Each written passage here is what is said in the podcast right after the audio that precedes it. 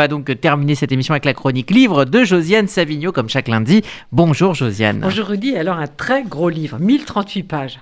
Les écrits intimes de Patricia Smith, qui sont publiés chez Kalman Levy, qui est l'éditeur traditionnel de Patricia Smith, et traduits courageusement par Bernard Turle. Alors, Patricia Smith est morte en 1995 à 74 ans. Comme vous le savez, c'est une auteure de romans noirs que moi je trouve passionnant, et pas seulement la série des replays qui a été très adaptée au cinéma, mais, mais tout ce qu'elle a écrit.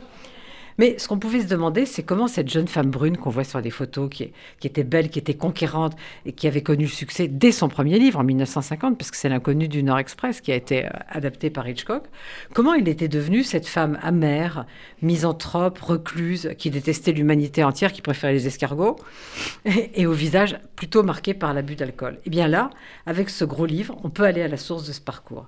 En fait, à la mort de Patricia Smith, son éditeur, qui était aussi son exécuteur littéraire, a trouvé dans sa maison en Suisse, maison qu'elle avait dessinée elle-même comme une forteresse avec très peu d'ouverture, il a trouvé 18 journaux intimes et 38 carnets, en tout 8000 pages.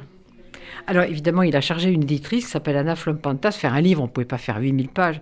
Et puis, vous savez comment c'est. Dans, les journaux, il faut élaguer parce que quand on écrit tous les jours, comme elle l'a fait de 1941 à sa mort en 1995, il y a forcément des redites, des, choses qu'on on répète. En plus, quand on se met à avoir des marottes comme elle, bon.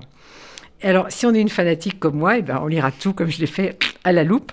Et si on l'est moins, je pense qu'on pourra sauter certains passages, mais quand même, c'est l'occasion d'une plongée et dans la vie artistique et intellectuelle du New York des années 40 et dans la vie intellectuelle et artistique du Paris des années 50, avec des personnages flamboyants que vous connaissez, comme euh, Janet Flanner, la, correspondante du New Yorker, ou Nathalie Clifford Barney. Alors, le programme de Patricia Smith, ça tient en quelques mots. Boire énormément, fumer énormément, écrire énormément, aimer en série. Elle s'y est tenue. Elle a multiplié les conquêtes féminines, des amours souvent pas très heureuses. Et puis, euh, au début des années 1960, elle est enfin vraiment tombée amoureuse d'une femme. Malheureusement, la femme était mariée et bien qu'amoureuse de Patricia Smith, n'a pas quitté son mari.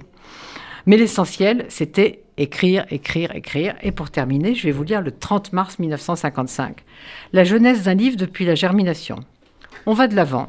Deux, 4, 5 heures par jour, et on progresse d'un ou deux centimètres, semble-t-il, dans la trame. Le cerveau refuse consciemment d'avancer dans l'air raréfié, tout comme on refuserait consciemment de sauter dans les chutes du Niagara. Mais aux heures plus, du jour plus décontractées et inconscientes, on avance, on saute dans le précipice. Le livre croîtra tant qu'on se, se concentre pendant deux ou quatre heures, tant que l'on est soi-même vivant et débordant de vie. Bref, c'est passionnant, mais même si vous ne lisez pas ce gros livre, parce que je sais quand même que c'est imposant, 1300 pages. lisez Patricia Smith. Il y a plein de choses en poche, c'est vraiment bien.